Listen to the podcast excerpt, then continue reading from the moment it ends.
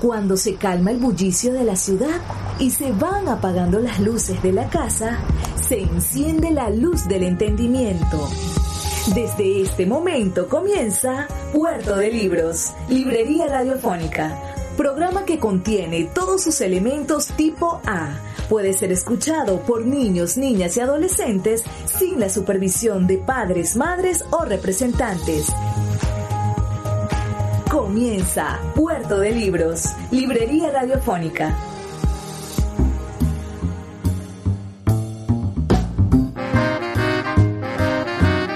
Bienvenidos a Puerto de Libros, Librería Radiofónica. Les habla Luis Peroso Cervantes, quien de lunes a viernes, de 9 a 10 de la noche, trae para ustedes este espacio a través de la Red Nacional de Emisoras Radio, Fe y Alegría. 21 emisoras conectadas para llevar buena literatura a sus hogares, oportunidades maravillosas de encontrarnos y hacernos cada vez más amigos de los libros. Hoy estaremos emitiendo nuestro programa número 177, 177 programas llevando a sus hogares literatura interesante, buenos y maravillosos libros. Hoy les estaremos presentando a un escritor que es quizás el latinoamericano más importante actualmente de la literatura, de la poesía. Al lado de Rafael Cadena se encuentra este chileno, el gran Raúl Zurita. Estaremos escuchando una maravillosa entrevista donde él expone, bueno, parte de su vida. Espero que sea de su agrado. Recuerden que pueden reportar su sintonía al 0424 672 3597 con nuestras redes sociales arroba librería radio en Twitter y en Instagram. También puedes visitar nuestra nueva página web libreriaradio.org. Allí se encuentran algunos de nuestros programas y puedes escuchar nuestros programas en vivo en el momento en el que salen al aire por las plataformas de podcast. Más de 22 plataformas de podcast en las que se encuentra nuestra librería radiofónica. Antes de comenzar, escuchemos los mensajes que tienen para nosotros nuestros anunciantes, esas personas que hacen posible que Puerto de Libros, Librería Radiofónica, llegue a sus hogares todos los días, de lunes a viernes, de 9 a 10 de la noche, por la Red Nacional de Emisoras Radio, Fe y Alegría. Sultana del Lago Editores es una empresa zuliana de servicios editoriales. Nuestro catálogo tiene más de 100 títulos de autores nacionales e internacionales. Además, somos la única editorial que presta servicios de impresión bajo demanda en Maracaibo. No necesitas invertir en grandes tirajes. Tus lectores pedirán tu libro, nosotros lo imprimiremos y tú obtendrás regalías. Por ello, también editamos internacionalmente en Amazon y Google Play Books. Conoce más en nuestra nueva página web www.sultanadelago.com o siguiéndonos en Instagram como arroba sultana del lago. Me gustaría que hiciéramos un recorrido por tu obra. Cuando comenzaron a aparecer y ser conocidos tus primeros poemas, se produjo una conmoción en la crítica, entre los lectores, con la aparición de tus textos que de alguna manera colocaban un nuevo escenario en la poesía chilena. Abrían un, horizonte nuevo, incluso desconocido hasta ese momento, una posibilidad tal vez en el mismo lenguaje. Y todo parte eh, con un texto, con un libro que es eh, Purgatorio. Anteriormente había sido publicado Arias Verdes. Me gustaría hablar de cómo nace el libro Purgatorio. Eh, si es intentando vislumbrar el paraíso o es un intento de contar o cantar el infierno. Es, el intento de vislumbrar el paraíso. Ah, eh, de, era, era, era es, una, es una historia, una historia eh, personal, pero sobre todo yo creo una, una historia colectiva de, de, un país en un momento dado, o sea, tan, tan, tan dolido, tan dañado, al menos sectores grandes de él, mm, mm. entre los que yo me contaba. Entonces sentí que, que frente a eso eh, había que dar como una respuesta desde la poesía, que al menos fuese, que fuese tan intenso como, como el dolor que, que, que estábamos pasando, que estábamos, que estábamos sufriendo. Entonces, eh, eh, Purgatorio para mí, en la, en la primera edición de Purgatorio de Raúl Zurita, se marcaba un poco, mm. pero, pero eh, fue, digamos, siento que una, que una travesía por todo lo precario, por todo mm. lo, lo, doloroso, por todo lo entumido, y que sin embargo también desde ahí, la, la única posibilidad también que nos hace ser eso que se llama seres humanos, es poder decir desde la situación incluso más desmedrada, poder decir a alguien te amo, poder abrazar a un otro. Mm. Eso es lo que sentía que estaba ahí. ¿Cuál es la situación personal? ¿Cómo nace, en qué contexto personal tuyo nace este poema? A ver, antes que el poema tal vez habría que decir, ¿cuándo tú decides o te encuentras con la posibilidad de escribir poesía? Tú habías estudiado ingeniería en la Universidad Técnico Santa María. ¿Cómo este ingeniero, este, este hombre que siente primera pasión por las matemáticas, eh, en un mundo de la ingeniería se encuentra con la poesía? Bueno, la verdad es que a, mí me gustaba escribir y, en la universidad mientras estudié ingeniería, la verdad es que me apasionaba y Arias Verdes fue escrito ahí. Pero cuando finalmente vino el golpe, estuve preso en un barco, salí, la vida se me había adelantado, o sea, tenía, ya me había separado, tenía hijos, entonces lo único que yo quería era conseguirme un trabajo. Mm. Estaba desesperado por conseguirme un mm. trabajo. Y, y, no, no, no, me miraban y no, y no me conseguía nada. Entonces, a la medida que menos me conseguía un trabajo, más escribía. Pero yo no quería escribir. ¿ah? Entonces, eh, yo realmente, entonces siento que nunca fue una elección, sino que, que fue algo que, que, que, se me impuso incluso contra mí mismo. yo, yo en ese momento quería, eh, quería un poco de paz, ¿cierto? O sea, el, el, mundo se me había derrumbado absolutamente a mi alrededor. Y, y, sin embargo escribía, como digo, escribía contra mí. Entonces me acuerdo de un, de un que me encontré con un, con un, con un personaje que me dijo, ¿en qué andan? Entonces yo le dije, yo, yo necesito trabajar como sea, limpiando autos. Eh". Entonces me dijo, un poeta, trabajar, hay que ser pobre, hay que ser solidario. Y me dije, este tipo, si algo no va a hacer, es ser un poeta. Porque eh, es precisamente creo que, que, la poesía es la travesía por, por, por, por lo duro, pero también por, por, la maravilla de esta vida. Entonces, eh, está tan inserta en el mundo. Y justamente tú te referiste ahí a áreas verdes. Yo tengo aquí casi un documento arqueológico que he guardado casi un, que es un ejemplar de la revista Manuscrito, eh, publicada en la mítica Departamento de Estudio Humanístico de la Universidad de Chile. Y en este manuscrito aparece por primera vez este poema que lleva como título primero Un matrimonio en el campo. Ustedes ven ahí la... Eh, un matrimonio en el campo. Y viene este poema que desde los primeros versos ya producen en el lector una sensación de extrañeza, de estar ante algo totalmente distinto. No el inmenso yacer de la vaca bajo las estrellas, su cabeza pasta sobre el campo, su cola silba en el aire, su mugido no osa turbar la grandeza solemne de su silencio. Eh, la disposición gráfica, estos versos que son casi hipótesis matemáticas o lógicas o científicas, axiomáticas, desconciertan al lector eh, Ignacio Valente publica una crítica en el diario El Mercurio, una crítica muy elogiosa, en donde habla de, la sorpresa de una poesía completamente nueva, no dicha hasta el momento, de una voz nueva, lo difícil que, que encontrar una voz nueva. Voy a leer lo que dijo Ignacio Valente en esos años, cuando aparece tú, eh, sobre todo cuando aparece eh, algo menos de un centenar de versos que aparecen con amplia y cuidadosa diagramación en el primer número de revista Manuscritos, y que son al parecer su primera publicación, consagran ya a Raúl Zurita entre los poetas de primera fila nacional, como un digno descendiente de los grandes de nuestra lírica. ¿no? Eh, dice, estamos en una poesía eh, forjada en la más insólita y fecunda conjunción personal de la sensibilidad poética con el espíritu de las disciplinas científicas y más aún de las ciencias exactas. También aparece más tarde una crítica de Eduardo Anguita. Eh, ¿Cómo llegas tú a escribir este poema, Arias Verdes? Eh, ¿Cómo encuentras ese tono, ese lenguaje? Ese lo escribí el año 71. Antes del golpe fue. Antes del golpe, mientras estudiaba ingeniería. Mm. Además me apasionaba la matemática, concretamente la topología, que, que una, eh, es una...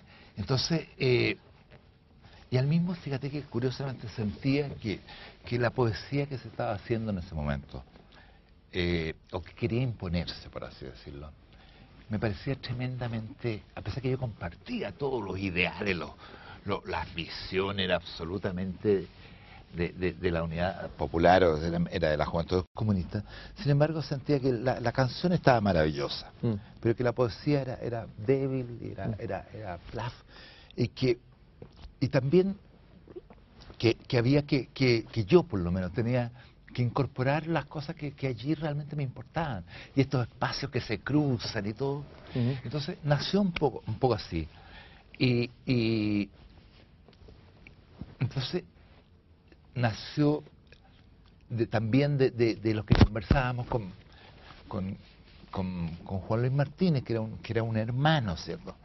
Entonces... ¿Qué hablaban? ¿Cuáles eran las conversaciones con él?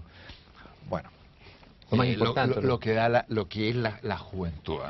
¿eh? Considerábamos que, que no, que la poesía que se hacía era absolutamente vieja y sentimental, ¿cierto? en fin, eh, después, cosa que, uno, que, le da risa o le da vergüenza. ¿ah?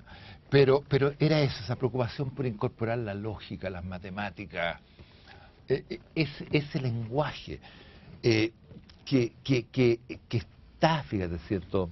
Está detrás de Borges, mm. está. Mm. ¿ah? Entonces, de, de, de, exponerlo. Ahora, yo, yo, yo lo que siento que ese poema, que es un poema donde son unos vaqueros que están cazando unas vacas, tratando de laciarla. Y lo único que al final no lo lacean, y todo es un fracaso. Eh, curiosamente lo sentí después como un, un, poema, un poema, un poema premonitorio.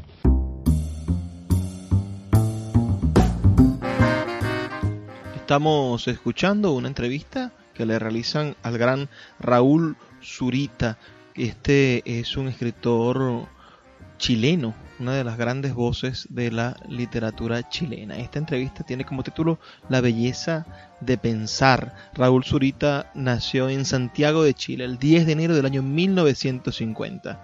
Es Premio Nacional de Literatura de Chile en el año 2000 y Premio Iberoamericano de Poesía de Pablo Neruda en el año 2016. Vamos a estar bueno, disfrutando de su maravillosa literatura y su caudalosa obra. Es uno de los escritores más prolijos de la literatura latinoamericana. Vamos a hacer una pequeña pausa de dos minutos. Recuerda reportar tu sintonía y ya volvemos con más de Puerto de Libros, librería radiofónica. Escuchas Puerto de Libros con el poeta Luis Peroso Cervantes. Síguenos en Twitter e Instagram como arroba Librería Radio.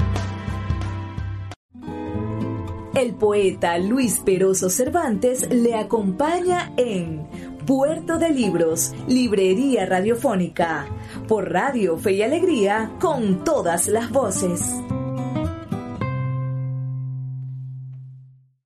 ¿Quiénes han notado los vastos espacios incoloros? Uno. ¿Quiénes han notado los vastos espacios incoloros donde las vacas huyendo desaparecen, reunidas? Mugientes delante de ellos. No hay domingos para la vaca, solitaria despierta en un espacio vacío, babiante, gorda, sobre esos pastos imaginarios.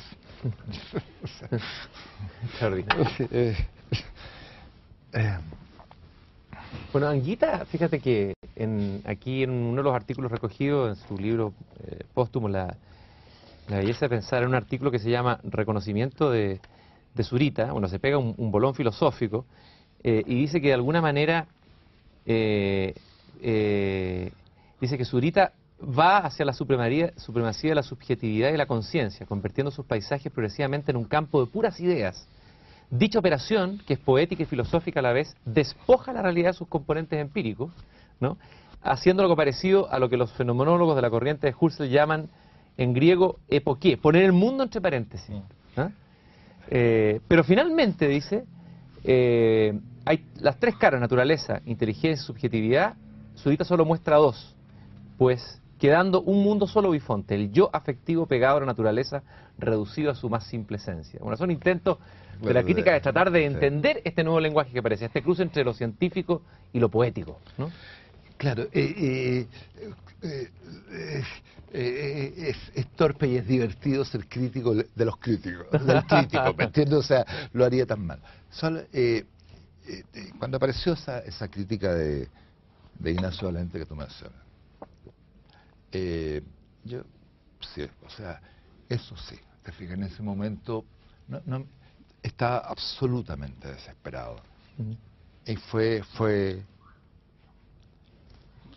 después nunca las he leído mucho, pero en ese momento siento que, que tal vez me, me, decir me salvó la vida, tal vez un poco uh grandilocuente, pero fue en ese momento importante para mí. Purgatorio, entonces, es, tú dijiste, el vislumbre del paraíso. ¿Se puede vislumbrar el paraíso desde la palabra poética? Si tú decías que al comienzo tal vez la palabra no, dice... ¿Qué, ¿Qué, logra vislumbrar finalmente la poesía? Eh,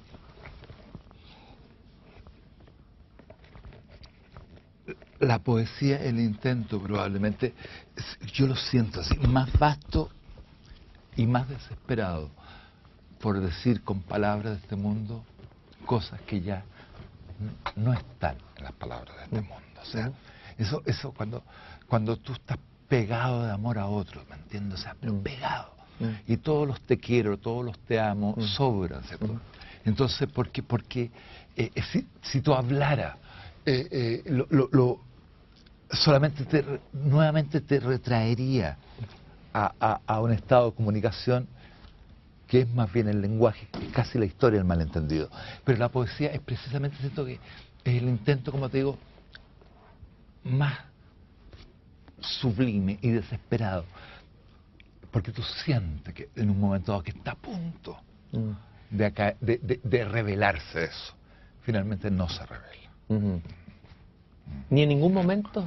Eh, no, hay momentos de felicidad, de plenitud en la palabra, en la, en la poesía misma, digamos. No, y hay, un, hay una historia que lo cuenta, el porqué.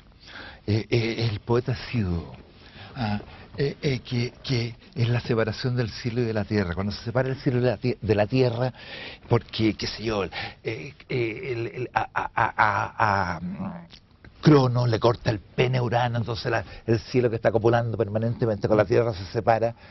Entonces, pero nace la vida, pero se crea el espacio. O sea, por lo tanto, las palabras son el único puente que tenemos para salvar en parte la maldición de la distancia. Estamos separados.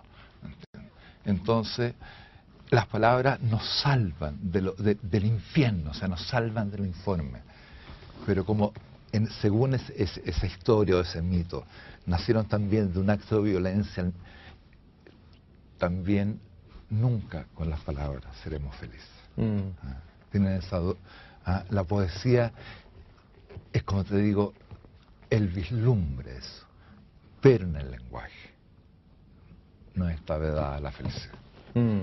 El vislumbre es un poco, para entenderlo bien, lo que cuando Rimbaud habla de la visión, cuando habla el poeta vidente, eh, el poeta que ve, que yo he visto lo que el hombre ha creído ver, eh, ¿estamos refiriéndonos a lo mismo, Raúl? Yo creo que sí. Creo que nos estamos refiriendo a lo mismo. O sea, nos estamos refiriendo algo que todo ser humano sabe, que hay cosas que nunca va a poder decir.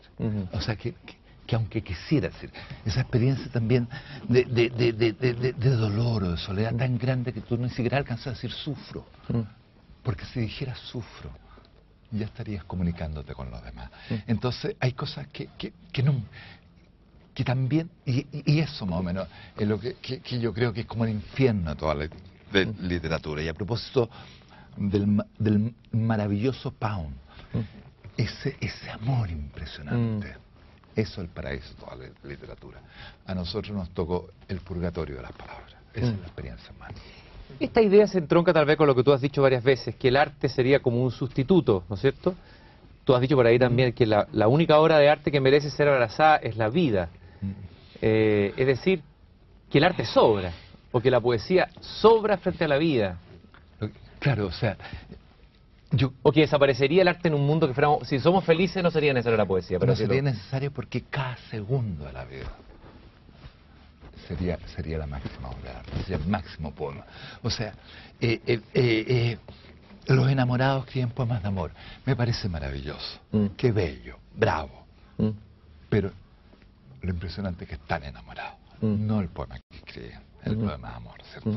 O sea, lo impresionante es el amor, lo impresionante es abrazarse al otro y lo impresionante también es, a ver- es descubrir también la mirada de odio del otro. que- Mm. ah, pero los poemas nos devuelven a eso. O sea, es como si toda obra de arte te dijera, es bonita, ¿eh? soy lindo, a una obra de arte. Pero mira, no, no te emociones tanto conmigo. Mucho más emocionante es una cara que va pasando por la calle. Ah. La aparición de ese rostro en la, La multitud, como dice el en mismo en en el metro. Ahora, Mm.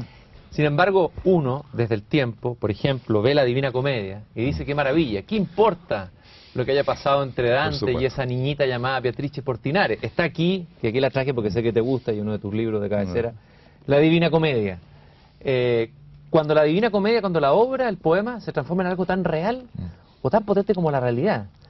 Eh, ¿Puede llegar a ocurrir eso? Tú lo has dicho de Neruda, que de repente el canto general, por ejemplo, es un libro que va a ser tan real como la cordillera de los Andes. Lo que pasa es que a mí cada vez me conmociona más ese libro. Porque creo que, a ver, vio- eh, eh, se sabe que, que, que él vio a Beatriz. Ahora, ¿por qué? el- la, que, eh, la Divina Comedia siento que es el máximo poema de la soledad. Porque lo que Dante quiere es escuchar lo que ella jamás le dijo y escuchárselo de tal forma como si no fuera el mismo el que se lo está diciendo. Entonces es tan conmovedor, ¿cierto? Mm. Es tan conmovedor porque, porque eh, eh, la persona que está muerta, ¿cierto? Ya no hay caso, o sea, está fuera del lenguaje. Tú no puedes preguntarle nada, ni tienes derecho, y no te responderá tampoco. Entonces tú escribes para creer que la otra te habla, tratando, y como si no fueras tú mismo. Entonces, eh, eh, eh, es tan duro. ese poema termina con una visión y que se adelanta para mí a- en 500 años y que es la primera visión donde el máximo poema de la cristiandad es al mismo tiempo el primer gran vislumbre de que si Dios existe, ah, no está en la historia humana, o sea, Mm. está fuera. Entonces, eh, pero sobre todo es el poema que se construye como homenaje a una mirada, a una mirada que un ser humano se cruzó con otro. ¿Es cierto que tu abuela italiana te leía fragmentos del infierno de Dante en italiano cuando niño? ¿Cómo fue tu, tu cómo te, cómo llegó a, tu- a tus oídos cuando niño este libro? Claro, mi abuela es eh, una persona profundamente nostálgica, eh, que consideraba que el país al que había llegado, yo creo mucho Chile, pero ella consideraba que era una miseria. Entonces nunca aprendió a- ni siquiera a hablar bien castellano. Entonces, la forma sa- de su nostalgia, me di cuenta después, era hablarnos permanentemente de- del, del infierno, la divina comedia de Dante, Miguel Ángel, de Leonardo, la- lo bello que era el mar de Italia. Mm. Entonces nos contaba eso y nosotros no entendíamos. Y muchas de las cosas que nos contaba mi abuela de la Divina Comedia, eh, la verdad es que me aterrorizaban. Pero, pero esa voz, su voz, está siempre dentro de mí. Y nunca podré escribir algo, sin embargo, que, que, que la vuelva a la vida. Ah, eh, eh, que es probablemente lo que uno más quisiera. A lo mejor, fíjate que finalmente la muerte es la gran crítica literaria. O sea, esa muerte que sanciona y que, y que, y que dice, mira, tu homenaje a, a, a, a Sextus Propercio, por ejemplo, o tu homenaje a, a, a, a- tu padre muerto, tu homenaje, la muerte de lo que tú amas desnuda la retórica de tu Mm. poema. Mm. Eh, eh, esta- eh, algo así. ¿Qué- ¿Cuál es el fragmento que te apasiona más de este libro, que te emociona más de la Divina Comedia? ¿Qué es lo que... Si Eh, tuvieras que quedarte con un, con un fragmento. Son, son varios. En realidad, uno que me emociona en el comienzo del purgatorio, cuando dice que renazca la muerta poesía. O sea, volvamos a hablar. Mm. Que renazca la muerta, ahora que renazca la muerta poesía. Salimos, vimos, el vimos esto, ¿cierto?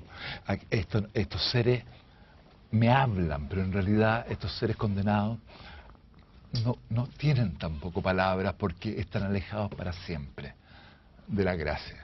Entonces, cuando sale, que, que renazca la muerta poesía.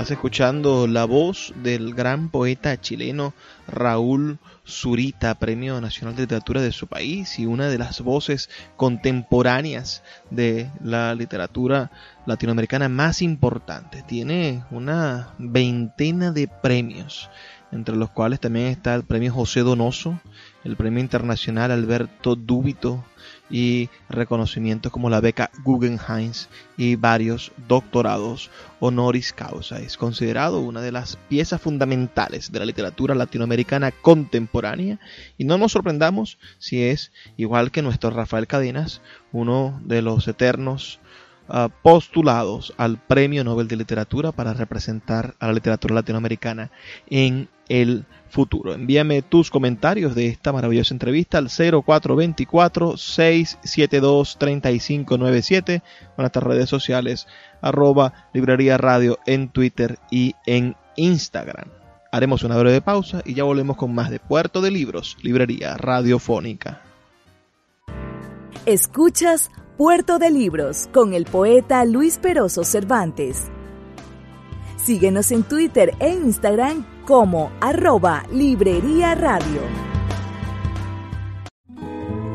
El poeta Luis Peroso Cervantes le acompaña en Puerto de Libros, Librería Radiofónica, por Radio Fe y Alegría, con todas las voces.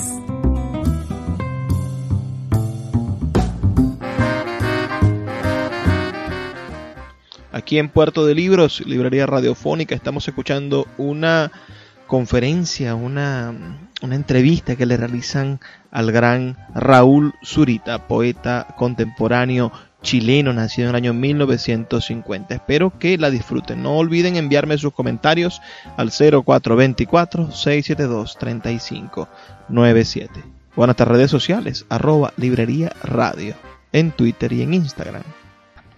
¿Tu poesía de alguna manera ha querido eh, ir, a ver, tu poesía se entronca tal vez o dialoga más con una, se ha dicho, con una poesía épica, con la poesía desmesurada, que se hizo en Chile, que es la mejor poesía, es la de Huidobro, la de Gabriela Mistral, la desmesura, la desmesura que viene del romanticismo, de la idea del bate, el profeta, la poesía que puede cambiar el mundo.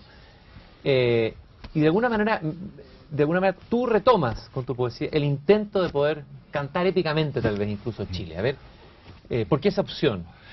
Yo, yo no, no, no lo veo tan, tan así, ¿Ya?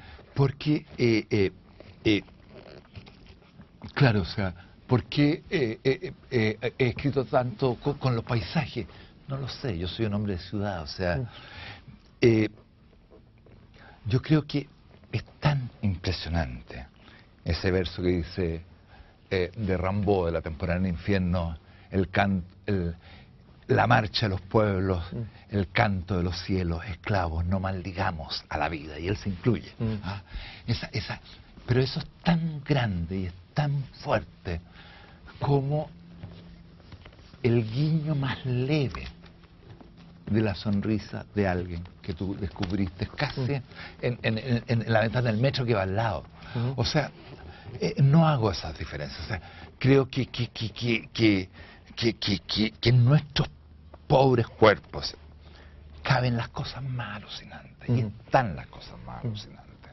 Entonces, frente a, a- a- a un mundo tan atroz, basta ver, basta ver los diarios, con experimentos de bombas nucleares, eh, es la respuesta de la, de la antipoesía, me parece una gran respuesta. ¿cierto?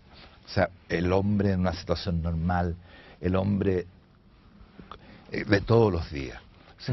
Ah, eh, Pero también ese ser arrasado y quebrado, también puede imaginar paisajes increíbles. ¿cierto?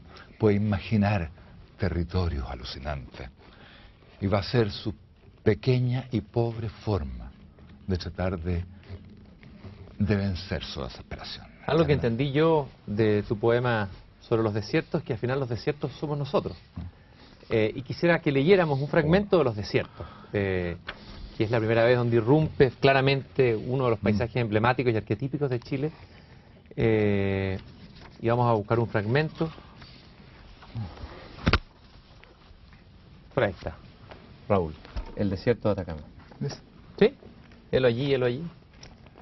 Helo allí, helo allí, suspendido en el aire, el desierto de Atacama, suspendido sobre el cielo de Chile, diluyéndose entre auras, convirtiendo esta vida y la otra en el mismo desierto de Atacama, áurico, perdiéndose en el aire, hasta que finalmente no haya cielo sino desierto de Atacama, y todos veamos entonces nuestras propias pampas, fosforescentes, carajas, encumbrándose por el horizonte. Increíble, no lo leí así. Hermoso. A ver, eh, ¿qué es esta? Porque esta primera aproximación pareciera ser una aproximación, como dicen ahí los críticos, desde la hipótesis, del- Mm. pero sin embargo hay una pasión también. Entonces, hay una aparente contradicción entre esta búsqueda casi científica, depurada, higiénica del paisaje, en que se desaparece el yo, el antiguo yo telúrico de Neruda, pero sin embargo al mismo tiempo hay una hay un sujeto desgarrado de ahí mismo. ¿Cómo se da eso? en- en- en- ¿Qué es lo que hay ahí? Claro.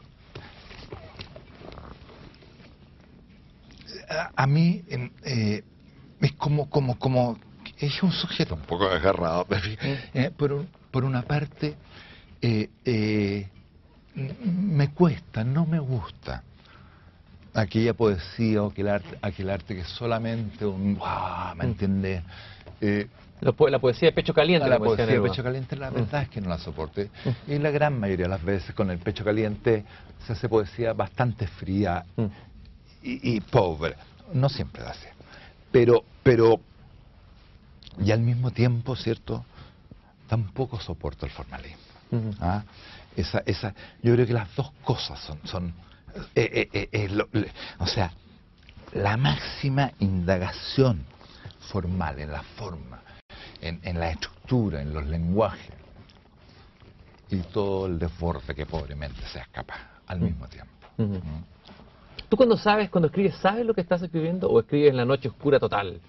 Para usar la imagen de San Las Juan de la dos Cruz. cosas, ¿cierto? O sea, sé un poco hacia dónde voy, pero me sorprende. Ah, y me sorprende a tal punto de que cada vez descreo más de la de la de la de la de, de esta vieja idea de un autor. O sea, ¿quién diablo? ¿Qué, qué, qué pasa cuando uno escribe poesía y empieza a hablar en un lenguaje no usual? Aunque- aunque- es como aunque- si otro hablara por es ti. como si otro, algo, algo, o, eh, algo que, que- que te es desconocido. ¿sí? Mm.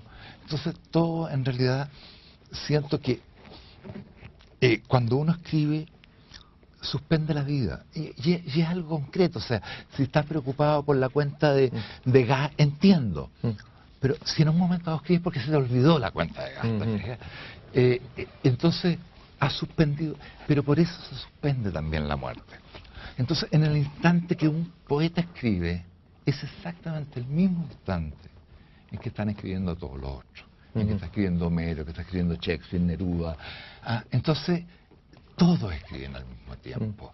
Eh, porque se ha suspendido la vida. Entonces, es tu contemporáneo Homero, es tu contemporáneo Shakespeare, es tu contemporáneo, tu contemporáneo Maquera, Ujú. es tu contemporáneo, tu contemporáneo Juan Luis Martínez, es tu contemporáneo Neruda. Todos son tus contemporáneos.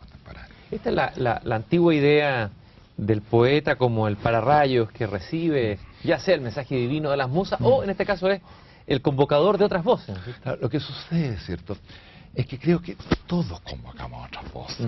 El poeta, eh, eh, lo, lo- Lo pone. Por ejemplo, es- es- esa cosa que se le acusa a Neruda de, de grandilocuente, Mm. ¿cierto? Suban a hacer conmigo, hermano. Entonces le dice, bueno, ¿quién es este tipo? ¿Qué se cree este fulano? ¿Ah? Este hijo de vecino. Este hijo de vecino que a duras penas uno habla por uno y eso. ¿Ah? Y más encima, eh, dice que los muertos hablan a través de ellos. Pero todos, permanentemente los muertos están hablando a través de nosotros. Cuando tú miras una montaña, es alguien antes que tú que la ha mirado.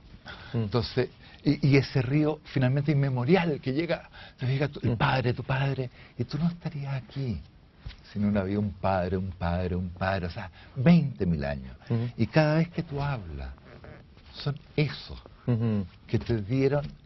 ¿Por quién esto está acá? ¿Por quién nosotros dos estamos acá? Somos medium en el fondo, de otras entonces, voces. Son los que hablan y se toman la voz. ¿Ah?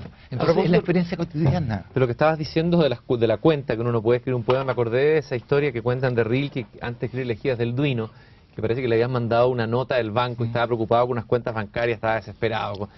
Y siente algo y sale, ¿no es cierto? Y ahí escucha una voz. Y esa voz es la que le hace escribir finalmente Elegías del Duino. claro, todo esto se presta un poco para, para reírse. Sí, ¿cierto? desde luego. Ah, eh, escuchó la voz. Ah, y la voz, eh, eh, claro, eh, co- como el chiste con Dorito cuando, cuando le dice el número de la lotería, ¿me entiendes? Ah, eh, entonces, ah, y después la voz le dice, chuta, nos equivocamos, una cosa.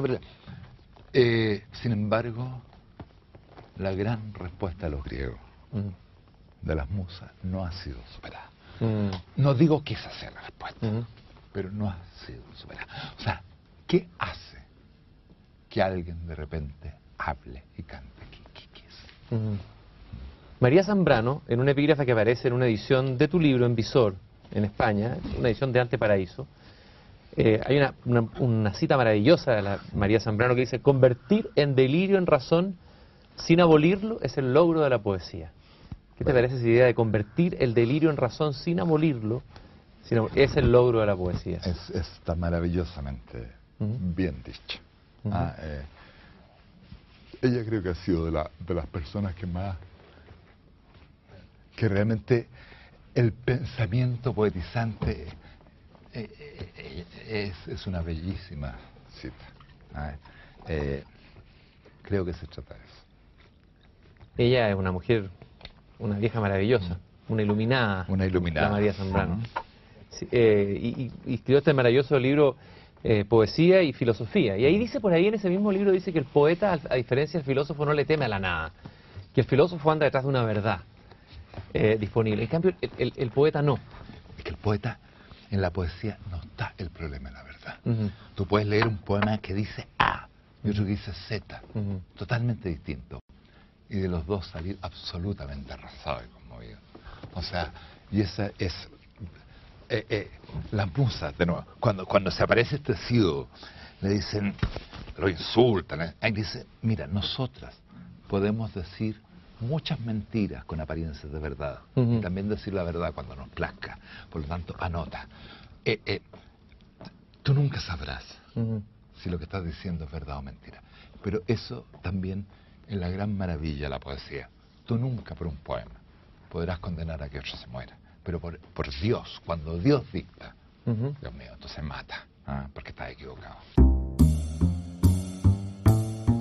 ¿Cómo va esta entrevista? Ya el siguiente es el último segmento. Espero que la estén disfrutando. Pueden escribirnos, como les comento, al 04 24 672 3597 y me dicen si antes habían escuchado hablar de este maravilloso escritor chileno Raúl Zurita, cuya obra literaria está traducida a múltiples idiomas. Es uno de los escritores chilenos que luchó en contra de la dictadura de Pinochet y, sus textos están relacionados con muchísimas de las vivencias del Chile contemporáneo. Su literatura es verdaderamente poderosa. Además, tiene una relación interesante con la literatura y la música. Eso también obedece a la tradición chilena de literatura y música. Y sigue escribiendo. En 2018 salió su último libro, La vida nueva. Así que es un escritor que se encuentra activo, proponiendo gran y buena literatura para la humanidad. Vamos a hacer una breve pausa de dos minutos y ya volvemos con más de Puerto de Libros, librería radiofónica. No olvides reportar tu sintonía a nuestras redes sociales, arroba librería radio en Twitter y Instagram y a nuestro teléfono el 0424-672-3597. Escuchas Puerto de Libros con el poeta Luis Peroso Cervantes. Síguenos en Twitter e Instagram como arroba Librería Radio. El poeta Luis Peroso Cervantes le acompaña en Puerto de Libros, Librería Radiofónica, por Radio Fe y Alegría, con todas las voces. Las playas de Chile no fueron más que un apodo para las innombradas playas de Chile. Chile entero no fue más que un apodo frente a las costas que entonces se llamaron playas innombradas de la patria, bautizados. Hasta los sin nombres se hicieron allí un santoral sobre estas playas que recién entonces pudieron ser las innombradas costas que miraban en que Chile no fue el nombre de las playas de Chile, sino unos apodos mojando esas riberas, para que incluso los roqueríos fueran el bautizo gritándoles los nombres de todos sus hijos. Nuestros hijos fueron entonces un apodo rompiéndose en los roqueríos, bautizados. Ellos mismos fueron los santorales de estas costas. Todos los sin nombres fueron así, los amorosos hijos de esta patria en que los hijos de Chile no fueron los amorosos hijos de Chile, sino un santoral revivido entre los roqueríos, para que nombrados ellos mismos fuesen allí el Padre que clamaban gritando, porque nosotros fuimos el Padre que Chile llamó en los roqueríos. Chile fue allí el amor por el que lloraron en sus gritos, y entonces Chile entero fue el sueño que nombraron en la playa, aurado esplendente por todos estos vientos gritándoles la bautizada bendita que soñaron. Qué hermoso. Eh, Raúl, la sensación que uno tiene con este poema es, es volver a sentir extrañeza ante un paisaje que uno ha visto, ya se ha convertido en fotografía, o turísticamente, o porque lo ha recorrido, o porque lo ha leído Neruda. Pero tú de alguna manera dices, eh, haces con el poema lo que ahí dice, las innombradas playas, es como que hay que volver a colocar un nombre nuevo volver a nombrar de otra manera un paisaje. Hay un intento, no sé, o una manera, colocarse con una extrañeza nueva frente a Chile, verlo desde otro lado, a ver, ¿qué, qué pasó ahí? Mira, eh, como te digo, yo no soy un hombre de paisaje, o sea, he vivido en ciudades, estuve en mm. Valparaíso siete años mirando el mar y, pero de pronto digo, ¿por qué todavía hoy, cierto, en internet, los tipos miran una puesta de sol. ¿ah? Y tú ves la playa, jóvenes, mira. ¿ah? Y el chico más carretero, si lo llevan de viaje estudio al desierto de Atacama, algo le pasa. Eh, porque creo que, los paisajes, en el fondo, son grandes telas en blanco que vamos llevando con nuestras propias pasiones. Eh, eh, la pasión de vivir, la que inventa las rompientes también. O cuando tú ves una rompiente, ves la rompiente y ves tu alma. Mm. Ah, eh, cuando ves el desierto, ves el desierto, pero ves todo tu jeriazo. Creo que, que, que, esa línea que, entre eh, eh, la experiencia y, y, lo que está allá no es una línea, es, es, un, es, un aura, ¿me entiendes? ¿Dónde estás tú? Y dónde empiezan las playas. O sea, las montañas somos nosotros, también cuando somos, Es nuestra alma. Es nuestra alma también, o sea, allí están y se pueden mover. Pueden salir marchando. En Anteparaíso empieza a sentirse eh, una voz que ya empieza a cantar. Mm. Ya no es solamente la voz que escribe, la voz que, que al comienzo nos sorprendía con esta especie de, de, lenguaje hipotético, científico, axiomático, una voz que canta y que termina cantando algunos mm. poemas. El fragmento pastoral ya es un mm. canto. ¿No? Eh, ¿Se puede cantar todavía hoy después de la crisis del lenguaje? Hay algunos que ponen en duda eso. Está más de moda la poesía minimalista, centrada en sí misma. ¿Qué significa cantar hoy de nuevo? Bueno, eh, eh, Nicanor Parra, eh, con su, su genialidad, eh, dijo que los poetas habían, habían bajado el Olimpo. Me parece fantástico. Siento que ya se tomaron sus buenas vacaciones. Ah, Al Olimpo, ¿no? Al Olimpo, ¿no? Al Olimpo. Con ¿no? los dioses, con un baño de divinidad. A, a- a reencantar Mm. este mundo que se, que se hace pedazos. Ujú. No para mentir, ¿cierto? Sino porque esa experiencia también que une los archipiélagos, las costas, los mares, eh, es finalmente Ujú. La, la experiencia humana. Mm. ¿Mm? Eh, eh, eh, ese ser, como te digo, roto, quebrado, pero que desde allí precisamente puede todavía oír el canto de las estrellas, como decía Rambo. Rambo, el más desesperado, en la temporada en el infierno, Mm. y de pronto escucha, o sea, la marcha de los pueblos, el canto de los cielos, esclavos, no maldigamos a la vida. Ujú. O sea, al canto, a, a lo demencial del canto. El, el mismo Rimbaud, perdón Raúl, aquí te lo había traído para leerlo este fragmento y comentarlo contigo en, en eh, Temporada del Infierno, dice, ya es la víspera y a, a la aurora armado una ardiente paciencia entraremos en las espléndidas ciudades. Entonces, digo, no, no, no soporto. Soporto. No soporto. Pero el, el, el, el optimismo gratuito, el canto vacuo, eso, el, el, que, el que canta de puro cantor, eh, eh, eso hace gran parte de la, de la poesía nerudiana final, eh, que, que, que, que no te sea atractiva, a pesar que siempre es Neruda, te fijas. Pero por favor, o sea,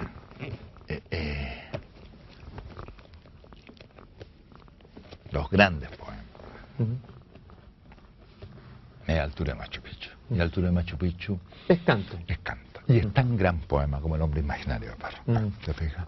Pero, pero, ojo con el resentimiento. ¿Te fijas? O sea, eh, siento eh, que, que- que- que gran parte de, de la poesía que ha seguido a la antipoesía, como, eh, eh, eh, eh,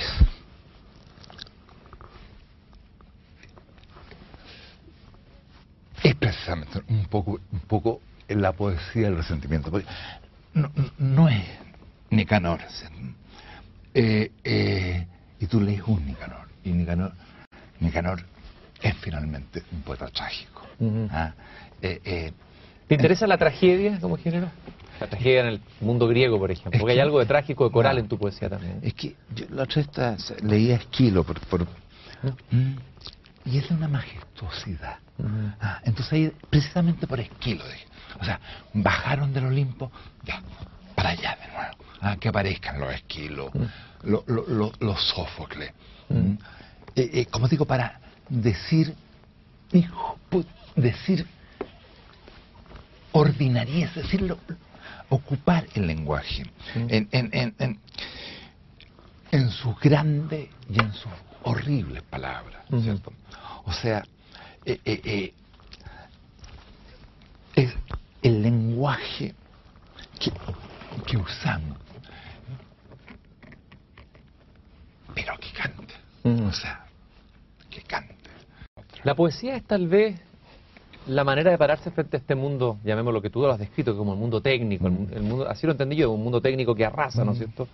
¿Es la poesía colocarse en la vulnerabilidad, la fragilidad frente al mundo de la, de la técnica? Yo creo que los poetas hoy son seres, ¿cierto?, que cargan con sus poemas muertos y que llegan de distintos lugares, desde Libia, el poeta Doni, el poeta Maqueira, un poeta Arequipa, un poeta antillano, o algo.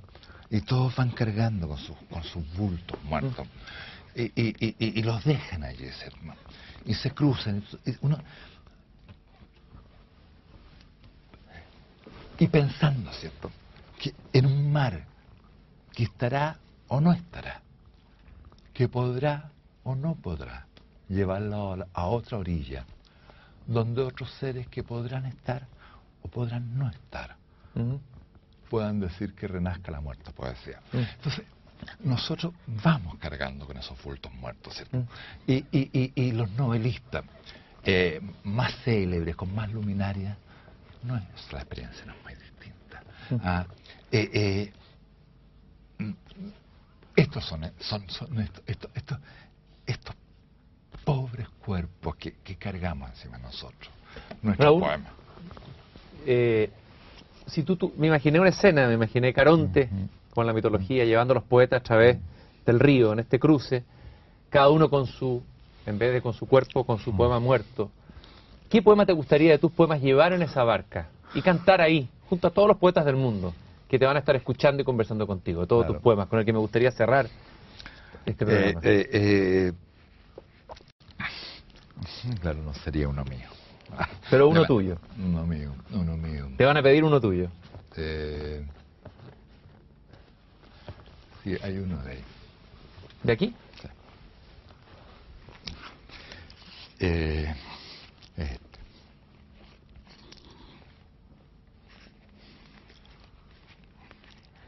Zurita, poema de amor. Y ya casi amanece. Y siento mis lágrimas correr por mi cara. Y son como cuchillos cartoneros las lágrimas cortándome la cara. Me hiero y me desangro. Y mi sangre está repartida por todas partes, como si me carnearan sobre todas las cosas, en todas las cosas. Y yo no puedo, no tengo corazón, no tengo fuerzas, no tengo valentía. No es nada, ¿sabes? Duerme entonces, niña, que el mar duerma, que la inmensa desventura duerma. Muchas gracias, Raúl, por haber gracias estado en ti, esta Cristian. conversación y, en- Muchas y en este viaje a través de tu poesía. Muchas gracias. Gracias a todos por acompañarnos hasta este momento. Hemos disfrutado de verdad una noche con un poeta extraordinario, Raúl Zurita. Siempre con las diferencias lingüísticas, ¿no? A pesar de que hablamos el mismo idioma, el mismo español. Bueno, los chilenos tienen una de las lenguas uno de los dialectos más difíciles de entender para nosotros los los más caribeños. Esa, esa diferencia entre el sur y el Caribe se acentúa cada día más. Escríbenos al 0424-672-3597. 0424-672-3597 dejándonos tu opinión y también a las redes sociales arroba librería radio en Twitter y en Instagram. Este programa ya se encuentra en nuestra página web libreriaradio.org y también se encuentra en las más de 22 plataformas de podcast en las que está nuestro programa siendo compartido. Y también están nuestros todos nuestros programas anteriores. Son 177 programas con el del día de hoy. Antes de retirarme siempre me gusta desearles algo bueno. Por favor sean felices lean poesía Sultana del Lago Editores es una empresa zuliana de servicios editoriales. Nuestro catálogo tiene más de 100 títulos de autores nacionales e internacionales. Además, somos la única editorial que presta servicios de impresión bajo demanda en Maracaibo. No necesitas invertir en grandes tirajes. Tus lectores pedirán tu libro, nosotros lo imprimiremos y tú obtendrás regalías. Por ello, también editamos internacionalmente en Amazon y Google Play Books. Conoce más en nuestra nueva página web www.sultanadelago.com o siguiéndonos en Instagram como arroba sultana del lago.